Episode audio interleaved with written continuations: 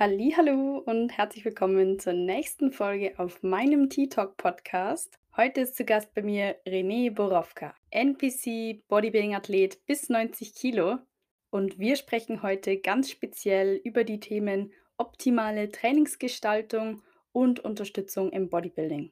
Ebenso erfährst du natürlich auch etwas über Renés Fitnesswerdegang und seine bisherigen Wettkampf- und Postshow-Erfahrungen sowie seine Erfolge im Bodybuilding. Außerdem erfährst du auch, wie er aktuell seine Offseason mit Training und Ernährung gestaltet und wie es zukünftig für ihn weitergeht. Aber ich möchte jetzt nicht zu viel verraten und wünsche dir jetzt ganz viel Spaß bei dieser Folge. Los geht's!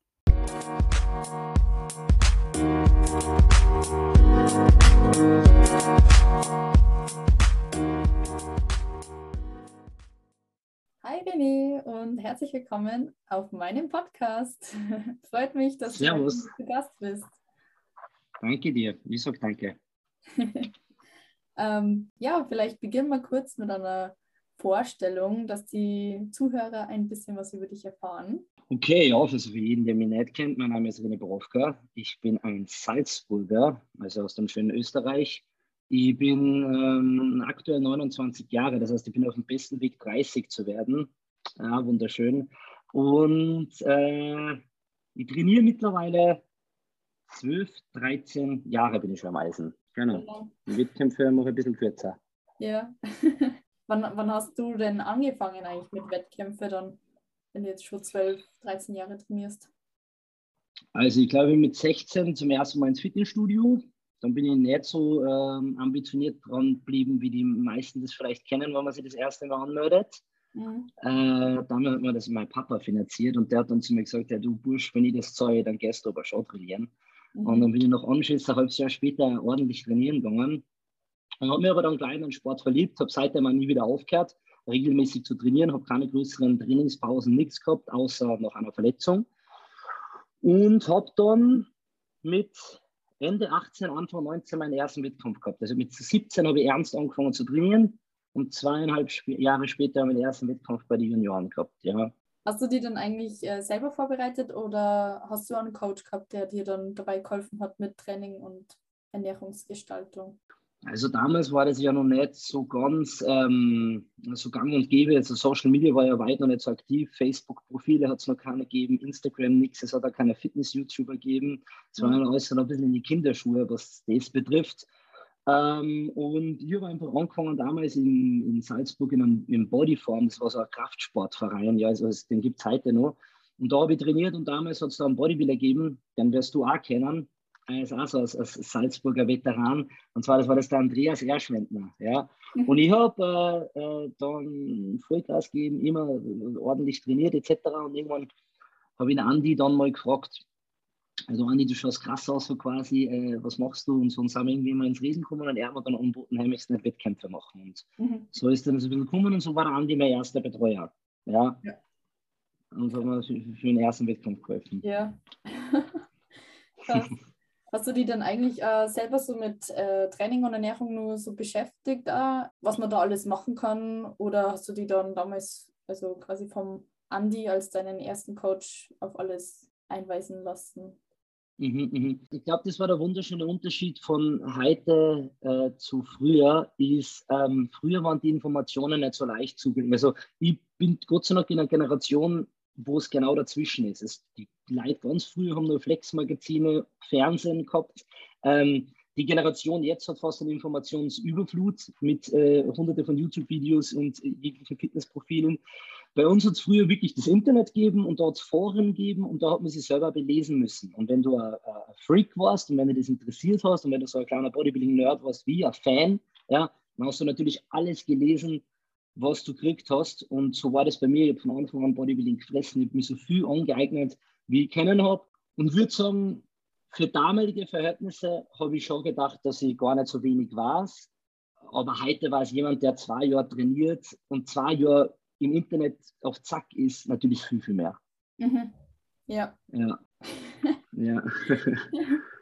Ja, halt erfahrt man ja eigentlich alles nur noch so über YouTube und äh, ja, also meistens eigentlich alles über YouTube. Ich habe mich früher immer über YouTube informiert und mhm. mit Sophia Thiel und so, die waren so genau, ja. Bekannten, sage ich mal. Mhm. Ähm, ja, aber selber so Bücher gelesen habe ich eigentlich nicht, aber eigentlich bis jetzt noch nicht so richtig. Es ist eigentlich eher mhm. so Learning by Doing gewesen. Mhm. Ähm, aber habe ich mir jetzt auch vorgenommen, dass ich einfach einmal Bücher liest, wo einfach alles nochmal detaillierter drin steht, weil ja, wie schaut es ja, bei dir mit dem Training aus? Also was machst du da für einen für Split und wie hast du denn zum Beispiel damals angefangen, wo du keine Möglichkeit gehabt hast, dass du da mhm. mit YouTube dich informierst? Ja, ja, ja, ja, ja.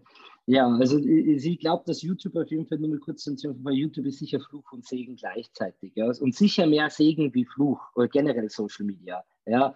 Äh, sicher mehr Segen wie Fluch, weil man hat unbegrenzte Möglichkeiten. Man, hat, man kann jetzt Businesses so schnell starten, man kann so viele Informationen so schnell rausholen. Und man kann, wenn man den richtigen Fitness-YouTuber abonniert und sich das alles rausliest, äh, jedes Trainingsprogramm selber schreiben und ein tolles Anatomiewissen, das ist schon cool. Ja? Und bei mir war es früher so, wie gesagt, das war eher so Foren, so Schwarmwissen. Ja, und da haben sie ja mehr in die Foren wirklich auch Bodybuilder getroffen. Also weniger Fitnessbegeisterte, also die Leute, die dann wirklich in den Foren unterwegs waren, das waren Bodybuilder. Das, das Forum war damals Team Andro. Ja, Team Andro ist ja das alte Rap One. Also die Leute, die jetzt Rap One kennen, kennen vielleicht früher nur Team Andro. Mhm. Und äh, früher Team Andro hat ähm, Foren gehabt. Ähm, und da haben Leute äh, Blogs gehabt, ja, was jetzt wieder berühmt ist, was es früher schon mal gegeben hat. Äh, und dann hat man die verfolgen können und dann noch zu, äh, zu Themen, Forenthemen gegeben, Training etc. Und da haben sie so ein bisschen reingelesen. Und jede Generation hat ja so ein bisschen, ähm, die 80er, die 90er, die aktuelle Zeit hat ja so ein bisschen ähm, zu Trends, wo es wieder hingeht. Vielleicht war schon mal was, vielleicht kommt was hin. Und damals, wie ich angefangen habe, war das Volumentraining gerade extrem in aller Munde. Ja, Damals hat man ganz klassisch, also jeder Bodybuilder hat einen Fünfer-Split machen müssen, hat jeden Muskel einmal die Gruppe machen müssen, einmal am Tag machen müssen und so viel wie geht. Ja, also am besten 50 Sätze Arme. Ja, dann hast du ja. gutes Training gehabt. Ja. Das ist, das ist heute, heute glaube ich, wieder ein bisschen anders. Der Trend geht wieder ein bisschen mehr weg vom Volumen. Ja. Wieder, wieder ein bisschen mehr Richtung Intensität. Ja, und ein bisschen mehr Richtung Frequenz, also die Häufigkeit. Mhm. Früher hast du viel über, die, über das Volumen gesteuert und hast eigentlich jeden Muskel ja nur einmal trainiert. Ja. ja. Also pro Training eine Muskelgruppe quasi. Ja, ja, ja genau. Ja. ja. also da hat man zum Beispiel Montag Brust gemacht, dann waren 40 Sätze Brust, dann hat die da bis Donnerstag und äh, dann hat man Montag wieder trainiert. ich glaube, trainieren sicher heute auch noch viele Männer so. Ja, ja, es gibt ja die, ich glaube, meiste vertretene ist entweder Oberkörper, Unterkörper oder Push-Pull-Beine, ja sehr oft. Mhm. Und dann gibt es natürlich noch welche, die haben einen Vierer- oder Fünfer-Split oder so, mhm. ähm, wo sie sich das dann einfach dann nochmal anders aufteilen. Ich habe damals mit einem Dreier-Split angefangen, also auch Push-Pull-Beine. Ähm, mhm. mein, mein, Freund zum Beispiel mit Oberkörper, Unterkörper. Mhm. Da ist halt dann die Frage, was ist auch zum Beispiel für den Muskelaufbau dann am besten oder auch für die Regeneration. Weil dann kommt es wieder darauf an, wie macht man die Pause dazwischen. Also zum Beispiel Push, äh, also Oberkörper, Unterkörper, dann Pause und dann nochmal Oberkörper, Unterkörper oder wie, wie lange muss man Pause machen, dass man optimale Regener Regeneration hat. Oder mhm. ja, oder ich zum Beispiel könnte mit Oberkörper, Unterkörper nicht wirklich was anfangen, weil ich es noch nie gemacht habe. Und mhm. dann viel zu viele Übungen reinnehmen würde, weil ich mhm. alles reinkriegen möchte. ja, ja, verstehe. Ja, ja, klar, ja. Ja. Wie, wie stehst du denn dann so zu den verschiedenen Trainingssystemen, was so bisher Also also ich glaube, beim Training ist, muss man ja grundsätzlich erstmal definieren, was gibt es denn alles für Faktoren und wie kann ich, also wie kann ich diese Faktoren lenken? Und wenn man sich genau mit dem Training auseinandersetzt, gibt es eigentlich nur drei relevante Faktoren. Und zwar Faktor 1 ist die Intensität. Ja. Intensität bedeutet, nicht wie viele denken, wie schwer man etwas macht, also wie intensiv man etwas macht. Intensität heißt, wie schwer mache ich etwas von meiner Einzelwiederholung. Ja? Also sprich, wenn ich 100 Kilo Kniebeugen habe, bei 80 Prozent Intensität 80 Kilo. Ja? Mhm. Das ist die Intensität, also, wie in also was für Intensität habe ich bei Training ist ein Parameter. Der zweite Parameter ist die Frequenz, also das bedeutet, wie oft mache ich etwas, ja, in was für einem Abstand. Ja. Und der dritte Parameter ist das Volumen, also wie viel mache ich. Ja. Und die Trainingsplanung in Bezug auf seine eigene Regeneration wo man natürlich ähm, ähm, feststellen muss, was habe ich für einen Alltag, was habe ich für Genetik, was habe ich für ein Alter, ähm, wie gut ist meine Ernährung, wie gut ist meine Supplementation, ja, ähm, habe ich Supersupplementation etc. Also helfe ich da irgendwie nur noch. Diese ganzen Faktoren müssen in die Trainingsplanung einspielen, um quasi herauszufinden, was für mich am besten funktioniert. Und deshalb gibt es eigentlich viele Wege nach Rom. Ja, und dementsprechend ist es also wichtig, dass man sich jemand zur Seite nimmt, der wirklich Experte ist und der das für mich vielleicht ausplanen kann am Anfang. Ja. ja. Also da, Nur dann empfehlen, also es gibt ja sehr viele Pläne auch, die man im Internet finden kann, die man dann einfach mhm. nachmacht. Würdest du sowas dann mhm. für einen Anfänger, der jetzt frisch anfängt, gut finden oder soll er sich lieber Beratung holen? Weil die meisten wissen ja noch nicht einmal, wie man die Ausführung macht oder was das für Übung ist. Ja, also ich meine, das, das Idealszenario, was vielleicht nicht so extrem realistisch wäre, wäre natürlich, der am ersten Tag ins Studio sucht man einen wahnsinnig guten Personal Trainer, der wirklich auch was drauf hat, der lernt man dann perfekt alle Übungen ein äh, und ähm, macht mir dann das geringste, das, das geringste Volumen, also sprich relativ wenig, mit einer moderaten Intensität und einer häufigen Frequenz. Ja? Also jemand, der am Anfang ein Anfänger ist, der sollte etwas sehr häufig machen, mittelintensiv, mit einer hohen Menge, damit das A schnell lernt, ja, weil jemand, der 50 Mal Kniebeugen die Woche macht, lernt es schneller wie jemand, der es nur fünfmal macht, weil er nur Montag Beine trainiert. Mhm. Ähm, und zweitens muss die, sollte das Gewicht nicht so hoch sein wegen der Verletzungsgefahr und der Ausführung. Zweitens muss das Jahr davon regenerieren. Ja. Und so würde derjenige dann mit einer, mit einer hohen Frequenz, einer, einer, einer niedrigen Intensität und einem moderaten Volumen oder einem höheren Volumen je stärker er wird, ja, also je höher die Intensität wird, desto mehr würde er die Frequenz reduzieren. Also es würde häufiger den Muskel, äh, also weniger häufig den Muskel trainieren. Er macht nicht mehr einen Ganzkörperplan, sondern er macht einen Oberkörper-Unterkörperplan, weil er ja. stärker worden ist. Ja. ja. Irgendwann ist er nur stärker worden, hat die Übungsausführungen nur besser gelernt. Ja. Also er macht jetzt die Kniebeuger perfekt und er macht sie nicht mehr mit 60 Kilo, sondern mit 180 ja, dann kann er eine Frequenz von vier, fünf Tagen auch haben. Ja? Dann ja. reicht es, wenn er Montag die Beine trainiert und vielleicht wieder Freitag. Und so ist kleiner Einblick, das ist so ein bisschen der Vorgeschmack, wie man sein Training eigentlich planen sollte. Und die meisten Leute haben eigentlich davon ganz wenig Ahnung, sondern sagen einfach stumpf, ich trainiere am Montag Brust, mache so viel wie ich kann und höre dann irgendwann auf, wenn ich keinen Pump mehr habe, ich höre auf zu Sachen. Wenn der Pump nicht mehr da ist, dann ist Training fertig. Oder ein gutes Training dauert nicht länger wie eine Stunde. Ja. das, ich kann nur für jeden, der zuhört, eine Aussage machen. Jede Aussage, die pauschal ist, also die pauschal, also nach einer Stunde, so breit muss man greifen. Wenn dies und das ist, stimmt es nicht. Alles, was ja. pauschal ist, stimmt nicht. Ja. ja. Und ich glaube, so kann man dann ein bisschen so sich ein bisschen ranhangeln, ja. Ja, ja, das stimmt. Vierer-Split, da bin ich eigentlich mhm. jetzt, aber auch weil ich von der Intensität sehr hoch bin, also ich mache sehr viele Wiederholungen oder so also verschiedene Trainingssysteme, die ich eigentlich anwende, mhm. wo ich ähm, den Muskel halt maximal ausreize, auch mit Pausenzeiten arbeite und sowas. Und äh, dadurch bin ich eigentlich immer in knapp einer Stunde fertig. Und aber körperlich halt auch sehr fertig. Ja, ja.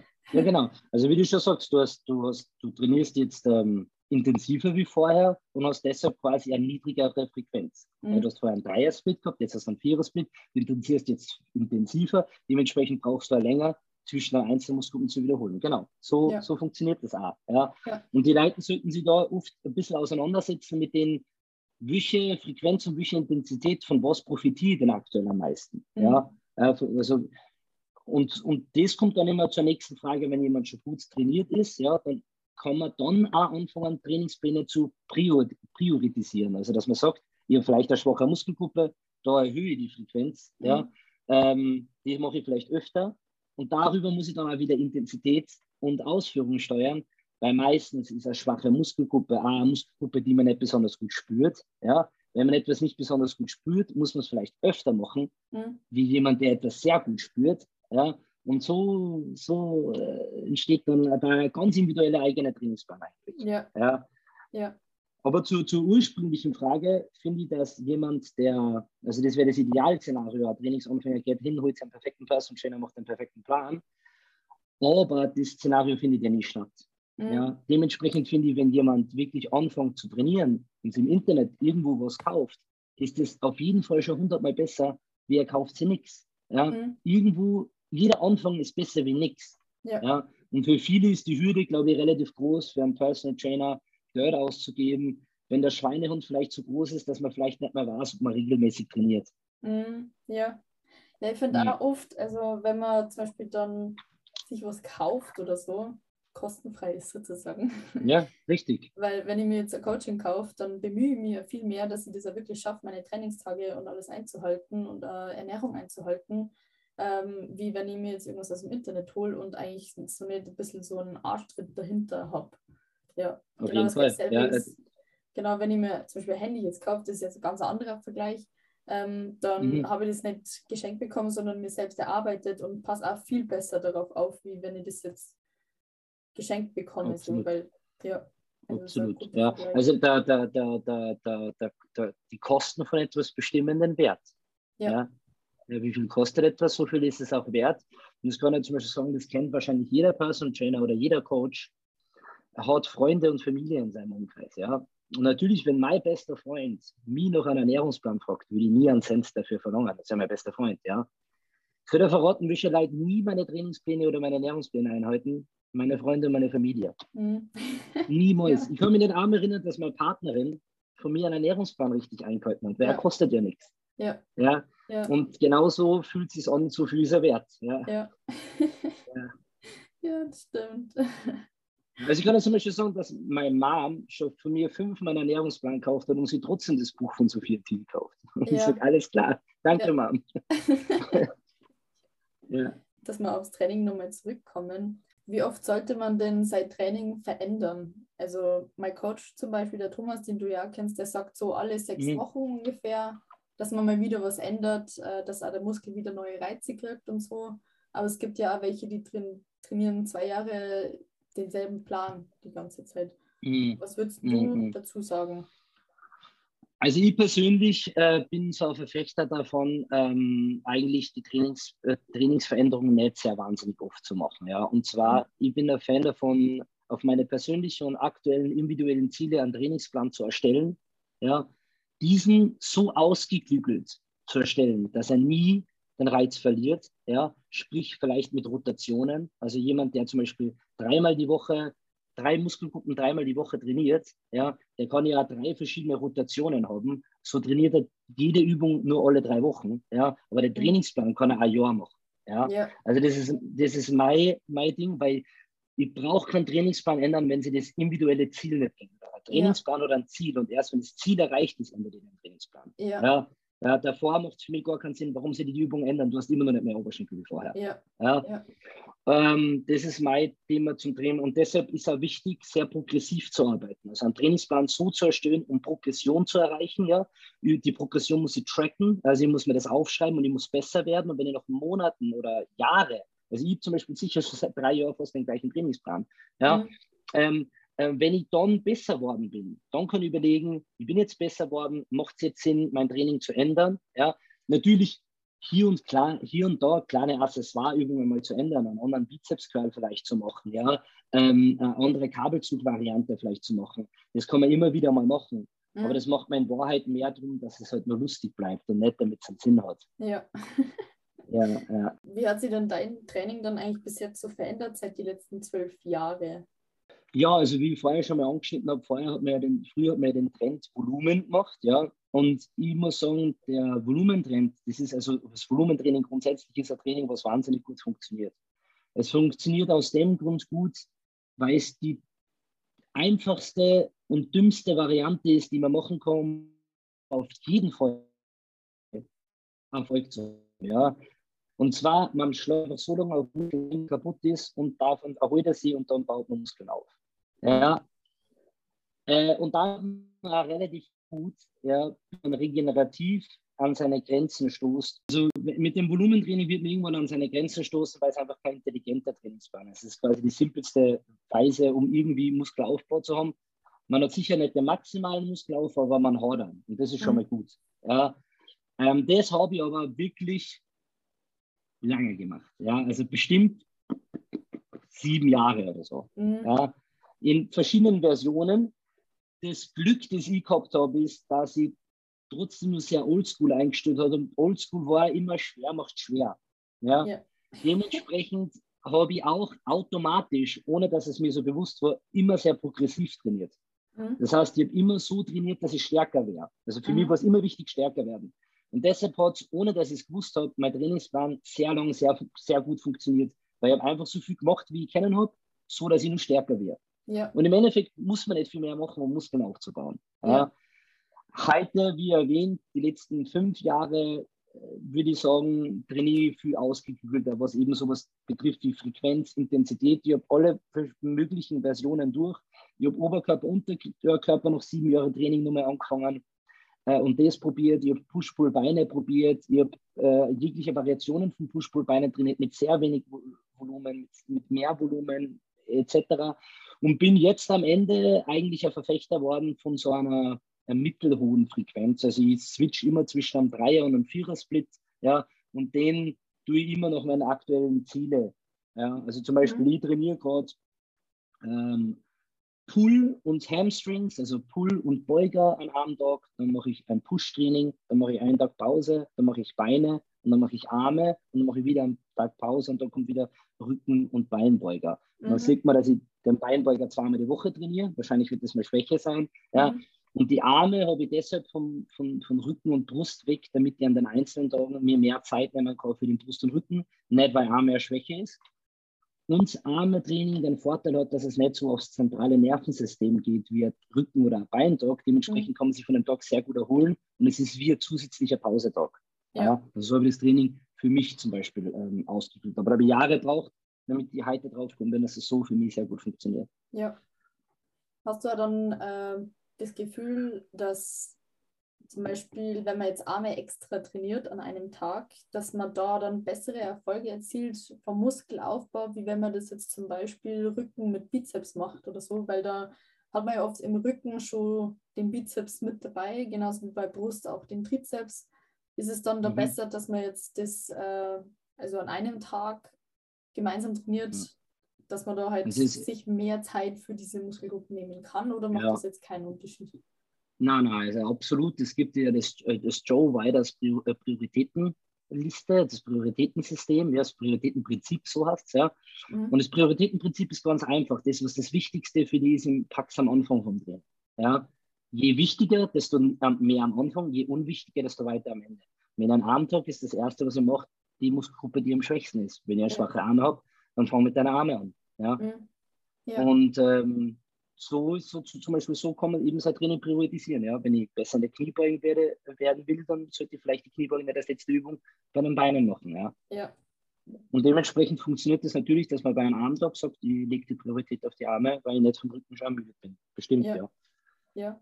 Ja, macht Sinn, weil vor allem äh, Anfang des Trainings hat man natürlich die meiste Kraft. die Glykogenspeicher sind nur voll und dann kann man die voll für, das, äh, für diese Muskelgruppe dann verwenden. Ja. Erstens die, die, die körperliche Leistungsfähigkeit und was nicht zu unterschütten ist, ist auch die kognitive mhm. Fähigkeit, also quasi die eigene Konzentration. Ja. Machen wir am Ende des Trainings Bauch und machen wir am Anfang des Trainings Bauch.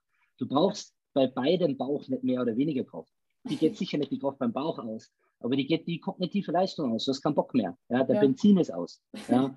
Und deshalb sage ich immer zu meinen Leuten, eat the frog. Also so ein Prinzip, ja, mach das Grausige zuerst. Ja. ja. Äh, und wenn du bessere Waden willst, dann machst du doch am Anfang Rumtraining. Ja. Und wenn du einen besseren Bauch willst, dann mach am Anfang Rumtraining. Ja. ja, vielleicht sollte ich das ja. einführen, weil ich habe heute äh, Rücken, Bauch trainiert. Mhm. Ja.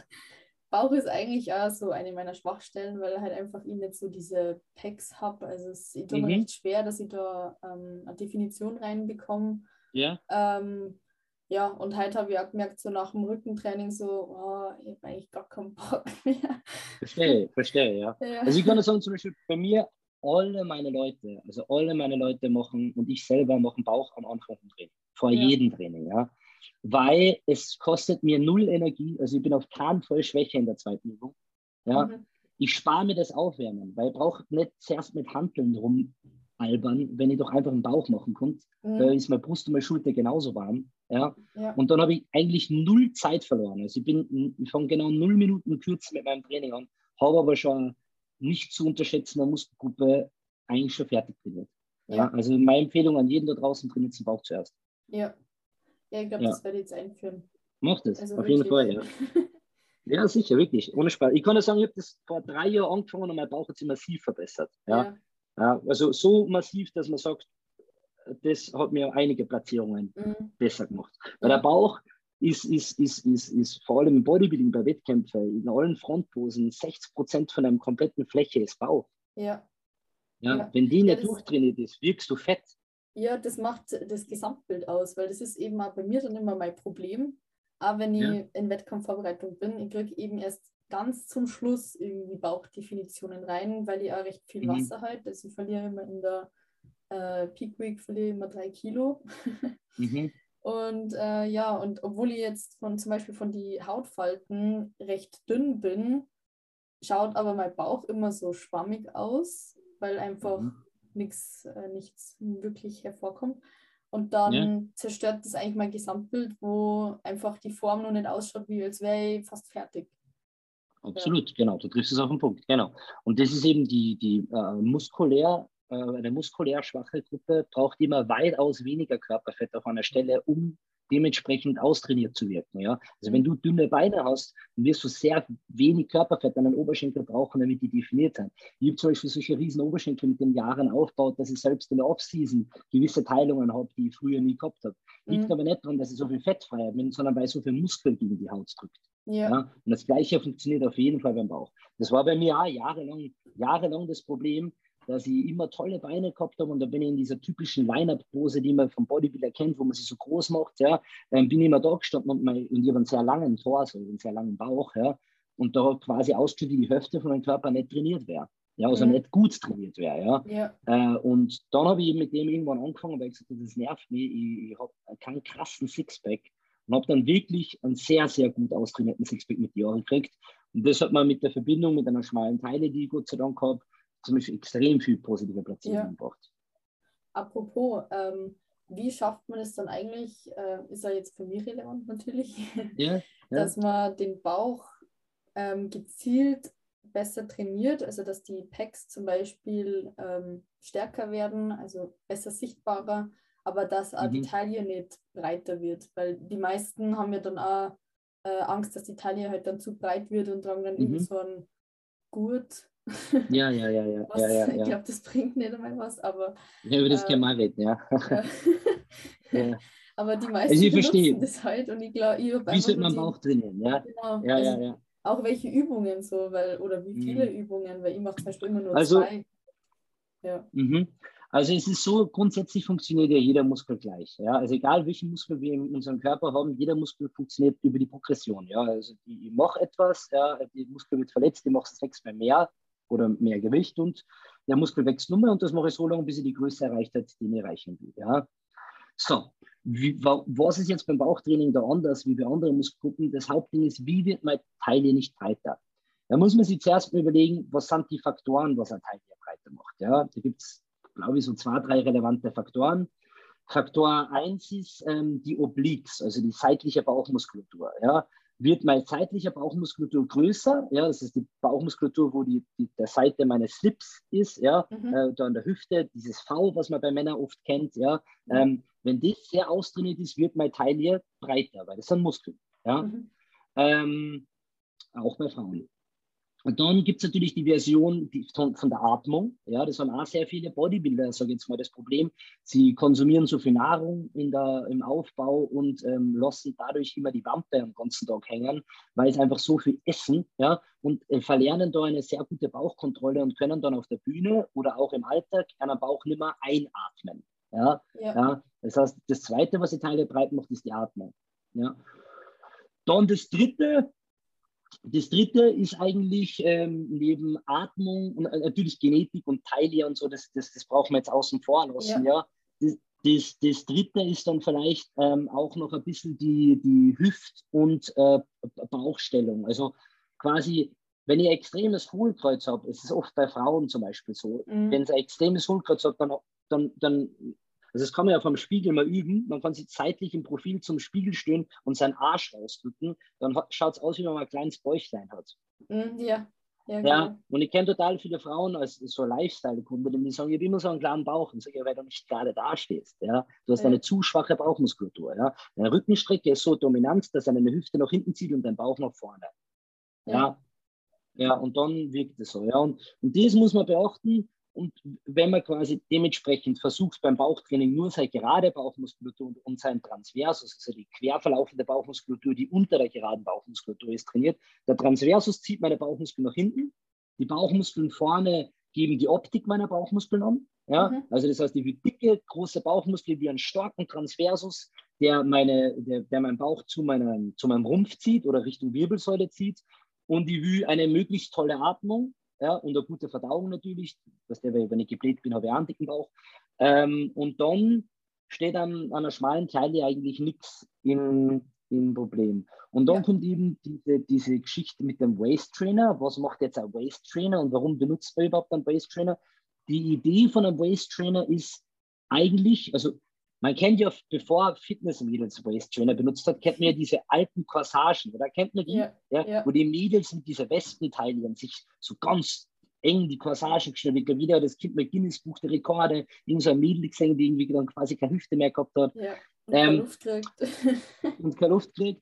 Ähm, die, die, die macht es über Atrophie. Also die macht quasi das Gegenteil von Hypertrophie. Die macht Atrophie, die schnürt sie die Bauchmuskeln so sehr ab, dass sie sie quasi im Alltag nicht mehr benutzt und dann Bauchmuskulatur verliert. Dann wird mhm. die Taille natürlich schmaler. Ja.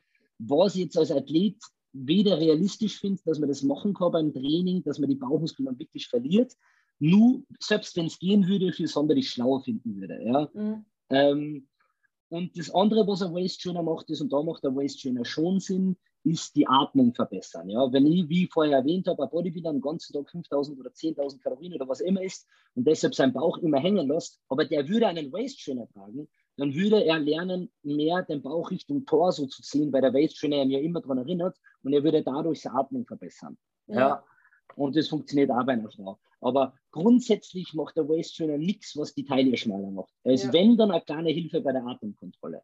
Ja, ja vor allem, weil wenn man das im Training tragt, also zum Beispiel auch beim Bauchtraining oder so, dann ich kann ja die Ausführung nicht machen. Ja, ja, funktioniert nicht. Schwachsinn, ja sicher, ja. ja. Also Aber wie gesagt, also wenn, wenn man diese Parameter alle benimmt, dann kann man sich ja selbst überlegen, macht der Voice Trainer bei mir Sinn? Mhm. Und, und deshalb möchte ich nicht pauschal sagen, weil wie ich schon vorher erwähnt habe, jede pauschale Aussage ist Schwachsinn. Ja? ja es gibt individuell sicher Personen, superschwere Bodybuilder oder Mädels, die ihre Atmung verbessern wollen, die mit Waist Trainer das dementsprechend erreichen können. Ja. Wenn jetzt ja. aber ein Mädel hofft, die eh schon eine tolle Atmung hat, sie kriegt dann schmalere Teile mit dem Waist Trainer, dann wird sie das nicht erreichen. Ja, ja. Ja, ja die meisten machen ja auch die, also regelmäßig das Vakuum, also dass man mhm. F, wie heißt das, FLP, glaube ich. LPF oder so? Oder ich ja, weiß LPF, nicht genau. genau. Schon mal. Ja, ja, ja. Ja, ähm, genau, ja das macht Sinn. Ja. Also ich, hab, ja, ich, ich kann es so jetzt auch, wenn ich es mache, aber ich übe es nicht regelmäßig. Aber ich habe mir jetzt auch vorgenommen, mhm. dass ich es regelmäßiger mache. Einfach um die innere Bauchmuskulatur zu stärken und einfach auch nochmal die Atmung besser zu kontrollieren, weil es auch sehr viel mhm. beim, beim Posing ja ausmacht. Also bei Männern sowieso, die, das ist ja eigentlich eine der Pflichtposen dann. Ähm, und bei Frauen genauso, wenn man jetzt zum Beispiel äh, breite Taille hat, kann man damit ein bisschen schummeln. Also in der Seitpose zumindest kann man sie dann sehr schmal machen. Ja, ja.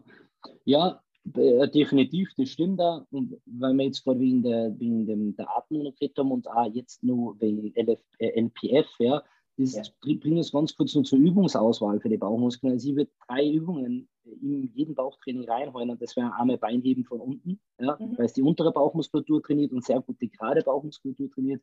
Ich würde einen Crunch von oben machen, damit die Nummer die gerade Bauchmuskulatur habe, aber eben von dem Muskelansatz der oberen Reihe. Der mhm. Bauchmuskel ist ja eigentlich nur ein Muskel mit verschiedenen Sehnen absetzen, ja, ja. also einmal oben, einmal unten. Und dann würde ich alle Plank-Variante reinnehmen. Und die Plank-Variante ist deshalb, damit ich den Transversus so toll trainiere. Und ja. der Transversus wird mit, nur mit sowas wie einem Plank oder eben vielleicht dieses LPF, wird damit so trainiert und wie man vorher erwähnt haben, das zieht den Bauch in die Taille. Und ich würde deshalb jeden empfehlen, macht mal Planks und schaut mal, ob sie die gut könnt. Und wenn sie die nicht gut könnt, dann habt ihr eine Antwort darauf, warum ihr keine tolle Bauchkontrolle habt. Ja, ja. Ja. ja, die meisten machen, glaube ich, keine Planks, weil die einfach so anstrengend sind. Weil sie anstrengend sind, ja. ja. Und die sind anstrengend, weil man keinen trainierten Transversus hat. Ja, ja. aber richtig ja. cool, die Übung. Haben wir auch schon lange nicht gemacht. Und Super, ja, genau. Und jetzt hast du dein Bauchtraining. Beinheben, Carbo Crunches, Planks. Ja. ja. 3 mal 3 vor jedem Training. Ja, sind zehn Sätze, zehn Minuten, ja, fertig. Ja. Ja, das mache ich jetzt wirklich. Und dann bin ich gespannt, wie sich das verändert. Ja, das denke ich, merkst du Zumindest vor allem für die Atmung. Ja. Ja, cool. Ja, ja, das ist, äh, wenn man mal die Grundpfeiler des Trainings und so verstanden hat, dann merkt man eigentlich, wie wahnsinnig simpel es ist. Ja, ja. aber da gehört relativ viel Hintergrundwissen dabei, äh, damit man es bemerkt, wie einfach es ist. Ja. ja. Ja, oft dreht man sich das viel komplizierter, als es eigentlich ist. Definitiv, ja, definitiv. Und deswegen ist, so wie vorher erwähnt, der YouTube ist ein Fluch und Segen, weil auf einer Seite ist zwar wahnsinnig viel Information zugänglich, aber auf anderen Seiten wird es teilweise so verkompliziert und ja. so ver, so ver, ja, damit irgendwelche Leute ihre Trainingsprogramme verkaufen, malen sie 16 Flipcharts in fünf Minuten voll, um mir Muskelaufbau zu erklären, wo es ja. A-Flipchart wahrscheinlich in zwei Minuten reichen würde. Ja. ja. ja vor allem ja. auch für äh, Trainingspläne, jetzt, die man sich im Internet abschaut, zum Beispiel, ähm, wollte jetzt nur dazu sagen, es muss ja nicht heißen, dass der Trainingsplan einem selbst dann taugt, beziehungsweise dass der Trainingsplan bei einem selbst funktioniert. Weil es gibt ja viele, die vielleicht gewisse Übungen einfach nicht gescheit spüren und dann den Muskel nicht ansteuern können und dann haben sie auch nicht den Erfolg, den sie eigentlich hätten, wenn sie eine andere Übung machen würden. So, man muss da Absolut. selbst reinfinden. Und das bringt, mich, das bringt mich sogar noch auf eine letzte Sache, was ich vergessen habe vorher bei der Trainingsplanerstellung. Ich habe die allerwichtigste Sache bei der Trainingsplanerstellung vergessen. Und fällt da ein, was? Neben Intensität, neben Volumen und Frequenz. Hast du eine Idee? Pause.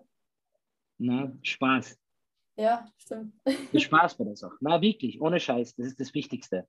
Ja. Das Wichtigste ist, der beste Trainingsplan der Welt wird für die nicht funktionieren, wenn er dir keinen Spaß macht. Ja. ja. Und deshalb, wenn Leute fragen, soll ich Unterkörper, Oberkörper machen, soll ich Push-Pull-Beine machen, soll ich einen Fünfer-Split machen, dann muss ich zum Beispiel sagen, hey, Oberkörper, Unterkörper, wenn dir das keinen Spaß macht, wie du vielleicht erwähnt hast, boah, ich will so viel machen, vielleicht hätte ich gar keinen Spaß dabei. Mhm. Dann kann es schon sein, dass es auf Blatt Papier der beste Plan ist, aber wenn du nicht das mit dem gleichen Herz machst, ja. weil, du, weil es einfach nicht so Spaß macht, dann wirst du damit schlechtere Erfolge haben. Ja? ja. Das darf man echt nicht unterschätzen. Du musst gerne ins Training gehen. ja. ja. Das ist ja. oft eigentlich so, glaube ich, einer der relevantesten Gründe, warum man dann einen Trainingsplaner ändern soll. Also du hast ja einmal gesagt, ja. ähm, also einmal, wenn der Erfolg zum Beispiel jetzt, also wenn man das Ziel erreicht hat, was man mhm. haben wollte, dann kann man ändern. Ja. Oder wenn ähm, der Plan, also das Training halt einfach keinen Spaß mehr macht, dann ist auch sinnvoll, dass man den Trainingsplan mal umändert oder andere Übungen einbringt. das ist ein legitimer Grund, auf jeden Fall. Das ist ein ja. legitimer Grund, ja, genau. Ja, das ist, und das sind eigentlich die einzigen zwei legitimen Gründe, die durchgehen lassen. Alles andere, wo man Trainingsplan wechselt, ist halt, kann man machen, muss man ja. nicht. Ja. Ja. ja. ja, vor allem auch, wenn, wenn der Plan also das Training aktuell so viel Spaß macht und es so gut läuft, warum soll man dann was ändern? genau, und genau, und das bringt uns zu dieser, zu, zu dieser sechs Wochen oder vier Wochen oder drei Wochen Regel. Ja? ja. Wenn es funktioniert und ich mich verbessert und mir das Training Spaß macht, dann gibt es äh, der, der, der, der Muskel hat keinen Timer eingestellt irgendwo im Kalender, wo er sagt, ei, ei, ei, bis letzten Mittwoch hätte ich mit dem Muskel aufgebaut, aber jetzt haben wir zwei Wochen drüber, Bursche. Ja. Da baue ich nichts mehr Jetzt muss wechseln. Ja, so funktioniert Muskelaufbau nicht. Ja. ja. ja. Und deshalb kann die meisten Leute empfehlen, anzufangen, längerfristig Übungen zu machen. Ja. Also ich, sehe eher ein Problem in der höheren Trainingswechsel, also dass Leute zu oft wechseln wie zu wenig. Ja. ja. Ich würde sagen, der Trend ist eher dazu, bleibt mal länger bei etwas. Ja. Ja, vor allem, wenn man jetzt ja. häufiger wechselt, dann sieht man ja nicht richtig, ob es funktioniert hat oder nicht. Also, weil und man lernt so die Übungen. Nichts Ganzes, nichts Halbes irgendwie. Genau, und du wirst nie Übung richtig beherrschen. Ja, stimmt. Ja, definitiv. Dann würde ich sagen, kommen wir mal auf das Thema Wettkämpfe zu. Du hast ja schon vorhin gesagt, du hast ja schon Wettkämpfe gemacht, also mehrere und ähm, hast ja schon dann nach zwei Jahren Training ungefähr dann ja angefangen, den ersten Wettkampf zu machen. Und habe dann in der Zeit nur einige Mr. Universums finale Platzierungen gehabt. Da war dann später, bin ich von der IFB und zur NAPA zur NPC gewechselt, die was jetzt viele kennen. Ähm, die NPC ist ja ein bisschen die amerikanische Version der europäischen IFBB, ja, äh, was viele jetzt in aller Munde ist wegen der Pro-Card. Da gibt es ja die, diese echte Pro-Card, sagen wir, das andere ist die yeah. Elite Pro-Card. Yeah. Ja, ähm, und bin da dann eigentlich bei der NPC auch Zweiter worden bei meiner ersten Saison und bis das ist letzte Mal, dann habe ich auch einige Platzierungen hin und her und bin dann eigentlich ähm, 2020 zum ersten Mal Mr. Olympia Amateur in Portugal in der 90-Kilo-Klasse geworden. Das ist eigentlich so mein größter Erfolg, den ich letztes Jahr verbuchen habe. Ja. ja. ja. Ja, und einmal leider knapp vorbei an der Pro-Card. ja, das war diese 90-Kilo-Klasse-Geschichte, ja. ja. Ja. ja. das war so gemein, echt. Ihr habt das gesehen und ihr hättet zum Rennen anfangen können, weil das so. Das ist krass, ja. Das so krass, krass ja. war. Das war ja auch so dein großes Ziel, natürlich die Pro-Card zu, zu bekommen und dann hältst du es eigentlich schon in der Hand, weil du bist ja, mhm. also für die, die die Geschichte nicht kennen, er ist aufgerufen worden, er hat die Pro-Card äh, gewonnen, hält sie schon in der Hand und äh, ich glaube, du hast selber auch in dem Moment schon geweint, weil du es äh, nicht. Ja, ja, also ich habe halt auf jeden Fall die, die, das Gesicht vor die Hände, also das Hände vor die Gesicht halten, ja, ja. Ja, ja und dann zieht die Procard zurück, weil sie sie beim Namen vertan haben, glaube ich, oder? Genau, also anscheinend bin ich im, im Gesamtsieg, äh, also die, ich habe die 90-Kilo-Klasse gewonnen, dann ist zum Gesamtsieg gegangen, der Gesamtsiegerstechen waren fünf Leute drinnen und die Top 3 hat die Pro Cards gewonnen in, in Mr. Olympia, also in Portugal bei Mr. Olympia Amateur. Und im, bei der Siegerehrung wird die Top 3 ausgerufen und die sagen im dritten Platz äh, und neuer IFBB-Profi äh, René Borowka. Und ich denke mal, alles klar. Äh, das hat gut funktioniert. Mein Ziel war eigentlich immer, dass ich bis 30 Profi wäre. Und zu dem Zeitpunkt, glaube ich, war ich 28. Mhm. Ja, 2020 stimmt korrigiert es mir, wenn ich 27 war. äh, und, ähm, äh, und haben wir dann gedacht, wow, äh, jetzt habe ich es erreicht, ich habe es geschafft, ich bin Profi geworden, das war mein Ziel. Ja. Äh, Wäre dann auch eigentlich der erste IFBB-Profi in Österreich gewesen seit, weiß ich nicht, 15 Jahren und auf jeden Fall der allererste 212-Profi, also der erste 90-Kilo-Klasse-Profi. Ja. Hat es davor noch nie angegeben. Ja, das wäre geworden. Dann hat man sich verlesen, anscheinend war ich Vierter statt Dritter. Ja, und man hat mir die Karte auf der Bühne wieder weggenommen. Das war so brutal. Also, ja, das ist krass, ja. Ich kann mir gar nicht vorstellen, was da in einem für Emotionen dann äh, vorgehen. Also man muss sich vorstellen, ich glaube, ich glaube, dass es, glaube ich, sehr wenige Situationen gibt im Leben, wo zwar solche Gefühle innerhalb kürzester Zeit aufeinanderprasseln können und zwar deinen größten Lebenstraum zu erfüllen, den du quasi hast, ja, äh, und das war das bis dato die Profikarten, ja, und das war quasi das Ziel, wo ich die letzten zwölf Jahre dran hingearbeitet habe, als erster ja. und dann auch noch mit dem Wissen, du wärst der erste ever, ja, ja. Äh, also das zu erreichen, das Gefühl, was für Last und man muss sagen, dadurch, dass ich schon so lange Wettkämpfe mache, war auch schon etwas Druck auf mir. Also Leute sagen mir schon seit Jahren, du wirst Profi, du schaffst es, du bist super, wir glauben an die. Dementsprechend baut sie relativ viel Druck, Erwartungen von außen und von dir selbst auf die auf. Mhm. Das heißt, du trägst jedes Jahr mit deiner Wettkampfsaison mehr Druck auf deinen Rucksack oder auf deine Schulter. Ja. Und dieses Gefühl, diesen Druck zu verlieren und sagen, wow, du bist Profi, dann innerhalb von einer Minute zu sagen, na, doch nicht, ist ein Gefühl, was man gar nicht beschreiben kann. Also ich glaube, ja. das kann man so im echten Leben fast nicht noch, äh, noch bauen. Na. Na, man kann ja. sich das auch nicht vorstellen. Also das ist. Ja, es war schon ein krasses Achterbahn-Gefühl. Ich, muss auch, ich kann mir das Video heute sehr schlecht anschauen, ohne dass man denkt, boah, shit, das tut immer noch ziemlich ja. weh, ja. Ja. Ja. Na, ich, ich bete so wirklich, äh, also weil ich halt wirklich dachte, dass das also weil ich habe auch so mitgefiebert und habe gehofft, dass du es mhm. endlich kriegst und so. Und ähm, ich bete einfach nur so für die nächste Saison, dass dann endlich, Danke, endlich ja. soweit ist. Ja. ja. Also ich denke mir so, das ist das Mindeste, was man nach dem machen kann, aber jetzt nicht aus Mitleid, sondern einfach, weil es berechtigt ist. Also. Mm, mm, mm. Ja, und weil ich vorher das mit dem Druck erwähnt habe und weil ich gesagt habe, vorher hat sich schon relativ viel Druck aufgebaut und du hast zum Beispiel auch gesagt, ich verfolge das. Ich habe auch, hab auch gehofft, dass du zum Beispiel, das sind eben Leute aus dem eigenen Kreis oder die man kennt oder die man vielleicht nur von Social Media kennen oder aus dem Studio, sind Leute, die auch automatisch, ohne dass sie es wollen, Erwartungen von dir haben. Was ja auch positiv ist, weil ja. sie erwarten, dass du toll bist. Das gibt ja auch Kraft. Ja. ja. Aber das Problem ist jetzt nach der Saison, ist natürlich zuerst der Druck abgefallen, Profikarten. Und jetzt musst du dir vorstellen, du hast es schon mal in der Hand gehabt, was du jetzt für einen Druck hast. Weil ja. jeder sagt jetzt, boah, ich bete für das, also was ja lieb ist. Ja? ja. Und jeder ja. sagt so, ich wünsche mir einfach nur, dass die nächste Profikarten. Und ich habe jetzt im Kopf, es wünschen sich halt ungefähr 500 Personen, dass sie endlich mal Profikarten kriegen. Und bin quasi schon vor jedem Wettkampf, äh, merke ich schon, dass es sich anders anfühlt wie früher. Ja, ja. Weil muss sich vorstellen, jeder, jeder Platz nach dem ersten ist verloren bei mir. Ich kann mhm. gar nicht mehr auf einen Wettkampf fahren und Zweiter werden und mich irgendwie freuen.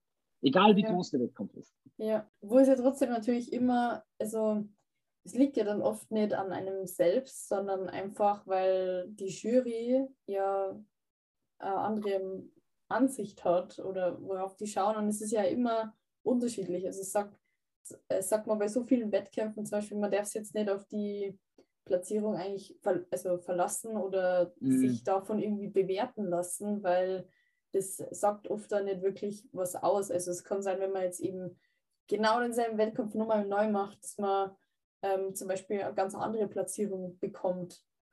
Ja, ja das, ist, das ist auf jeden Fall ein Problem bei unserem subjektiven Sport, dass man sich mit dem ja. anfreunden muss, ja, dass, äh, dass Kampfrichter noch, noch Meinung und noch einer Vorstellung und auch einen Geschmack und einem Tageszustand das an dem Tag auch werten. Ja.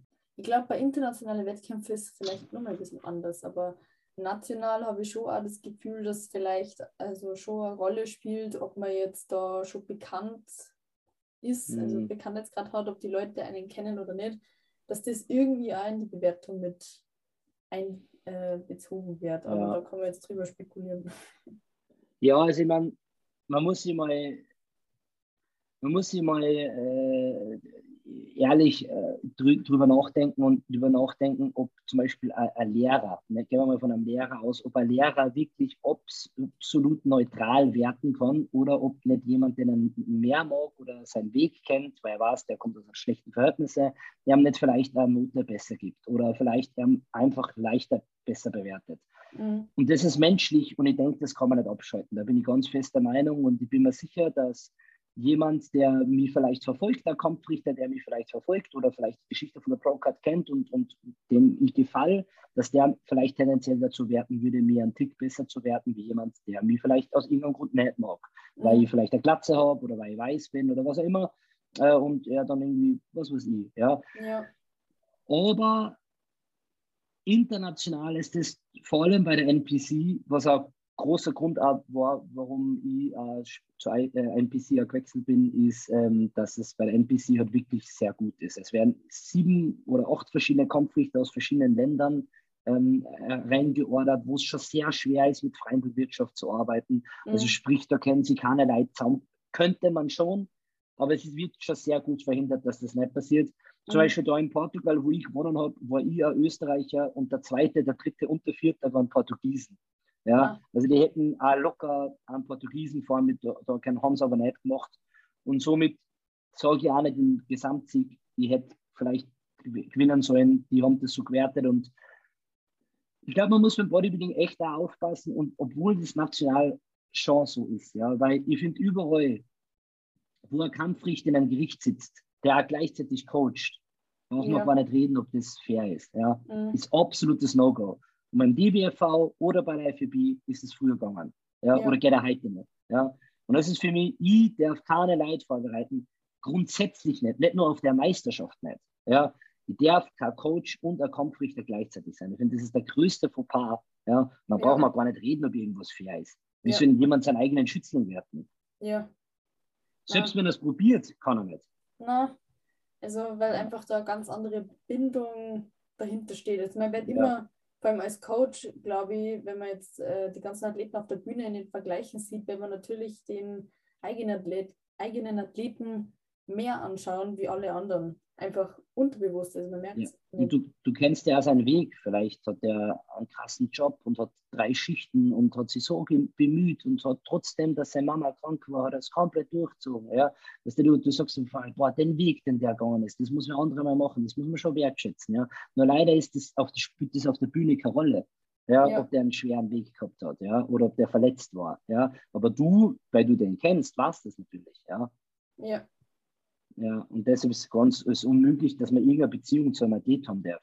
Ja, das, ja. das sollte gar nicht möglich sein. Auch nicht Partner oder so. Ja, mhm. Wenn ein Partner auf der Bühne ist, dann muss der Kampfrichter sofort aussetzen. Ja. ja. Und auch das geht. Ja.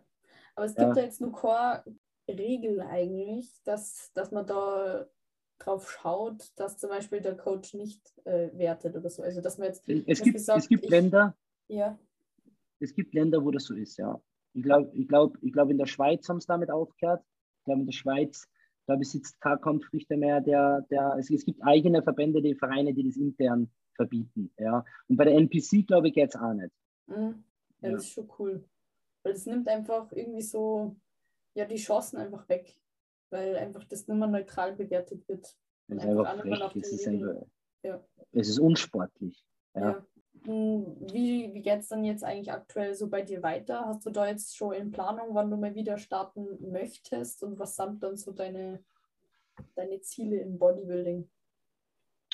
Ja, also ich bin ja 2020 war das mit der Procard, 2021 bin ich nochmal gestartet, jetzt haben wir 22 und ähm, ich habe ein bisschen Auszeit genommen, weil eben der Druck sehr hoch war von den letzten zwei Saisonen. Ich habe eigentlich von, 2021, äh, 2020 auf 2021 eigentlich durchgehend ein Jahr Diät gehalten und habe dann jetzt einfach gesagt, hey, ich mache eine lange Regenerationsphase, ich regeneriere ein bisschen von den ganzen Wettkämpfen und gebe mir ein bisschen Zeit und wenn ich wieder Lust habe und Energie habe, greife ich wieder an und Momentan läuft es ganz gut und ich fühle mich eigentlich ganz gut. Und heute wäre aber eigentlich noch offen, ob ich bereit bin, das am Ende des Jahres vielleicht nochmal zu starten oder nicht, mhm. weil es schon auch sehr viele Verpflichtungen im Privatleben sehr einschneidend ist. Gell? Also ja. ist, das ist schon finanziell sowie, äh, so wie von der Zeit, Freunde, Familie, Bekannte etc. Ja. ist es schon sehr einschneidend, was ja. ja.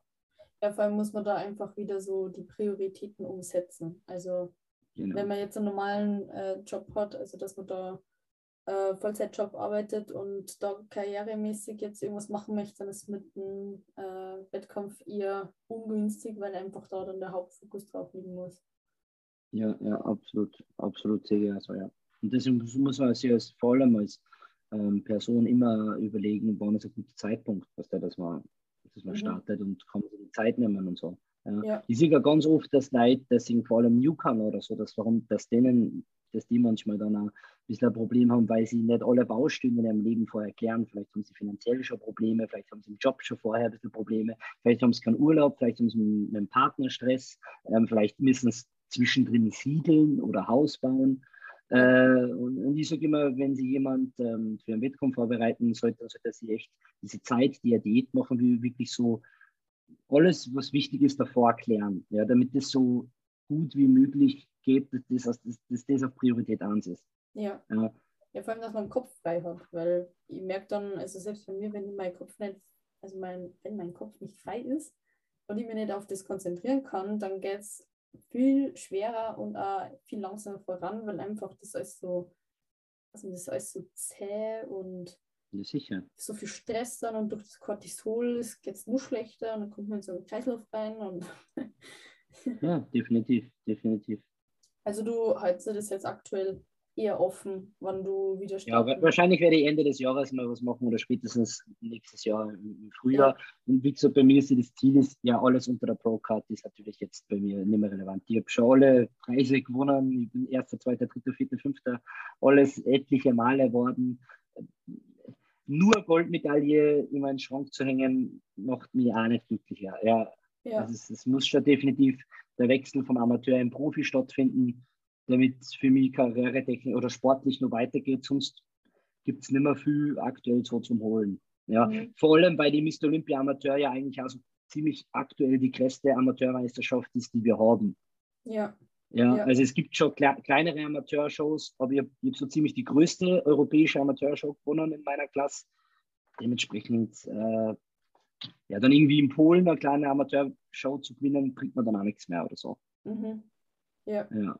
Bezüglich Wettkämpfe auch nochmal, weil ähm, du bist ja jetzt schon in einer viel höheren Liga.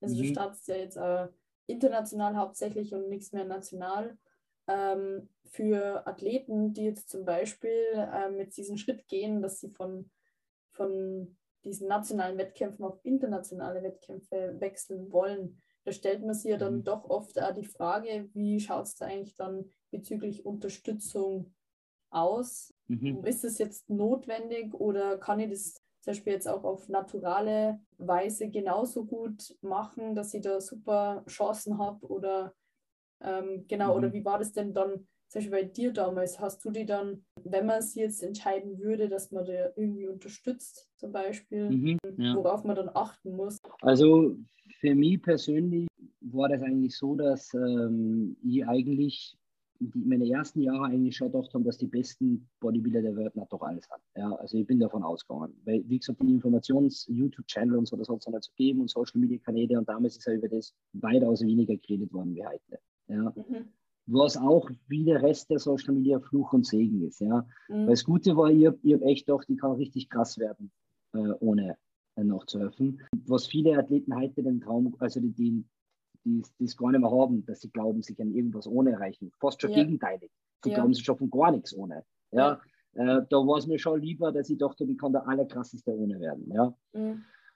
Ähm, ich habe äh, dementsprechend Vollgas trainiert und habe mich erst mit dem Thema auseinandergesetzt, wie ich mich mit meiner ersten Show auseinandergesetzt habe.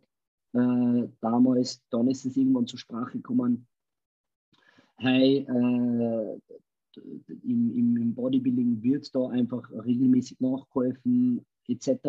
Und dann haben wir angefangen, mit dem auseinanderzusetzen, so ein halbes Jahr vorher, ja, habe ich, hab ich wirklich alles gelesen, was ich gefunden habe. Ja, alles gelesen und ich wollte es wirklich so gut wie möglich verstehen.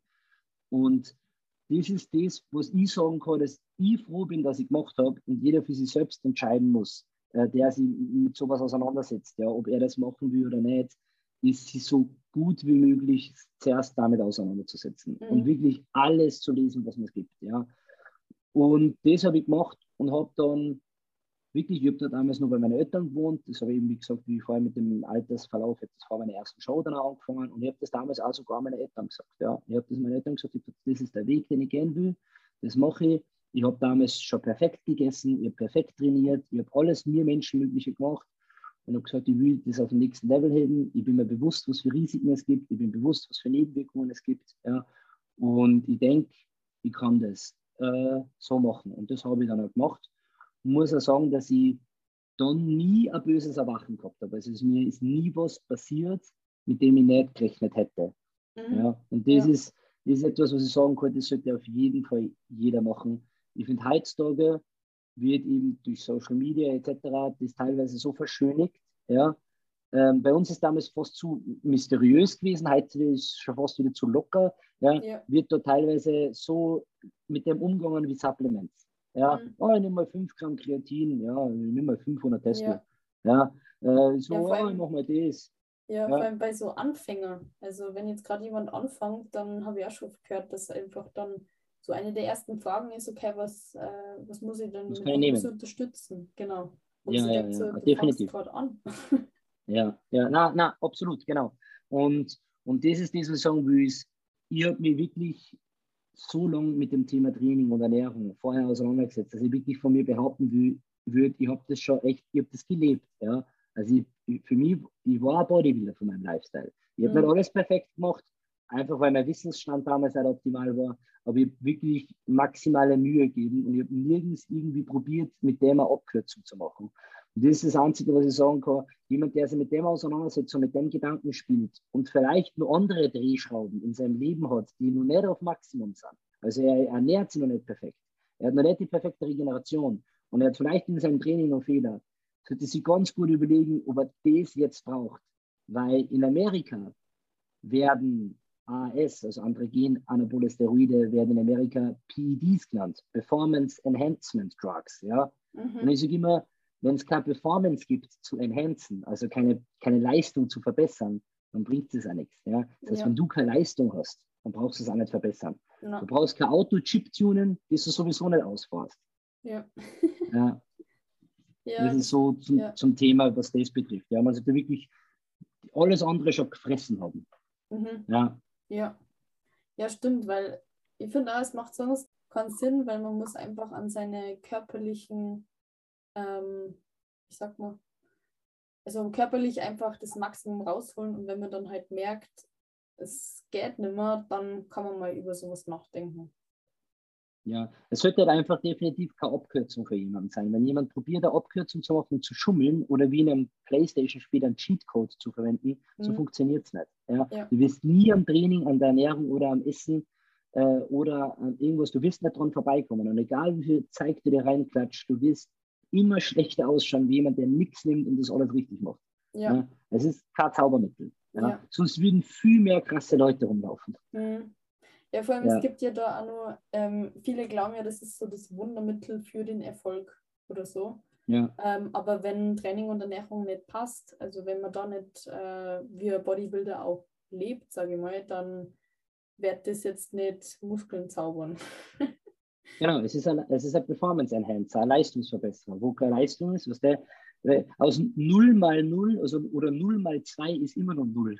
Ja, genau. ja, also wenn du etwas multiplizierst, das noch da ist, wird es deshalb auch nicht mehr. Ja. ja. Wie schaut es da dann eigentlich also bei den Frauen aus? So auf internationaler Ebene? Ja, also bei Frauen, das ist, das ist mir definitiv äh, ein großes Anliegen, also vor allem jetzt auch bei Anfängern oder so, oder bei Frauen, die darüber nachdenken, Wettkämpfe zu machen. Und wenn jemand über Wettkämpfe anfängt nachzudenken, dann reden wir wahrscheinlich zu 80 Prozent von jemandem, der in einer Bikini-Klasse startet, in irgendeiner Art von Bikini-Klasse, ja? Mhm. Äh, weil es einfach eine gute Anfängerklasse ist. Wir lassen jetzt mal Bodybuilding von Frauen außen vor, weil das meistens ältere Damen sind, die schon weitaus länger trainieren. Ja? Mhm. Weil so viel Muskeln baut man sich nicht in einem halben Jahr auf. Und wenn man jetzt eine junge Dame ist, die ähm, auf Social Media aktiv ist und die gewisse Vorbilder hat ja, und, äh, und sagt, ich will gern so ausschauen und der Folge und der Folge und der Bikini-Wettkämpfer, ich will selbst der Bikini-Athletin ähm, werden und sucht sie dann vielleicht einen Coach oder macht das auf eigene Faust oder Herz dann von irgendjemand, das und das müsste man machen, um erfolgreich in der Bikini-Klasse zu sein, sollte man absolut sofort hellhörig sein und da möchte ich davon abweisen, es ist nicht so. Ja.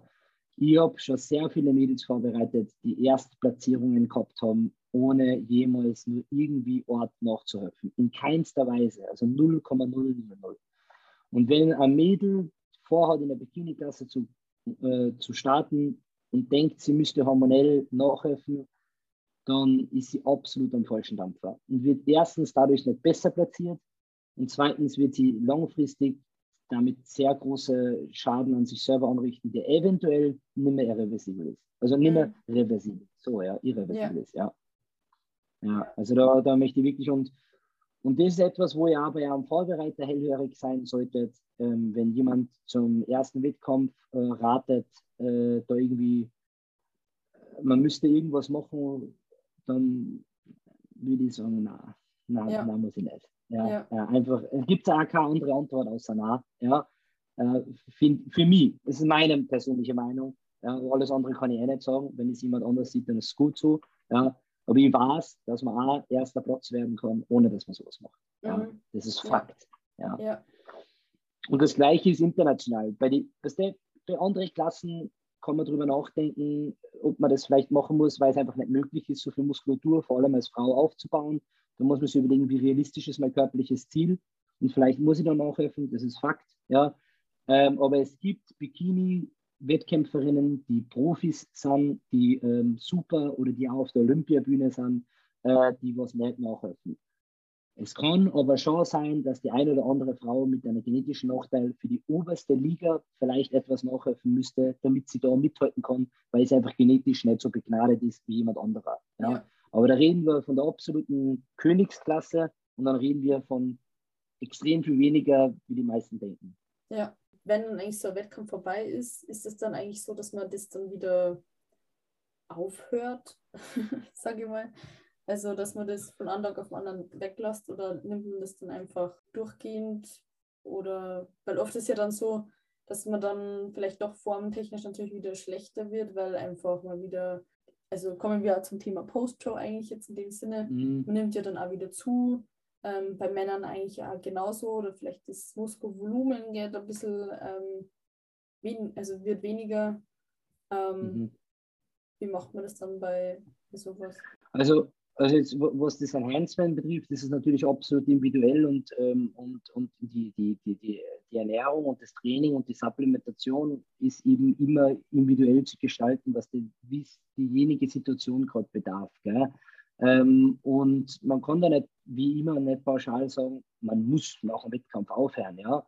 Mhm. Ähm, es gibt sicher Bodybuilder, die nach dem Wettkampf aufhören, ja, weil sie äh, eine längere Zeit wahrscheinlich vor dem Wettkampf ähm, das die, Höchst, die Höchstphase eines Konsums gehabt haben. Ja? Und dementsprechend macht es schon Sinn, dann auch aufzuhören. ähm, kann aber auch Wettkämpfer geben, die sagen, es gibt gute Gründe, auch das anders zu planen. Ja. ja. Es, ist, es muss irgendwann eine Regeneration geben, davon bin ich überzeugt, dass irgendwann muss man dem Körper auch wieder Regener Regeneration geben und vor allem mit solchen Sachen aufhören für einen gewissen Zeitraum unser Blutbild im, im Auge behalten. Ich empfehle sowieso alle vier Monate ein Blutbild zu machen, äh, wenn man enhanced. Ja.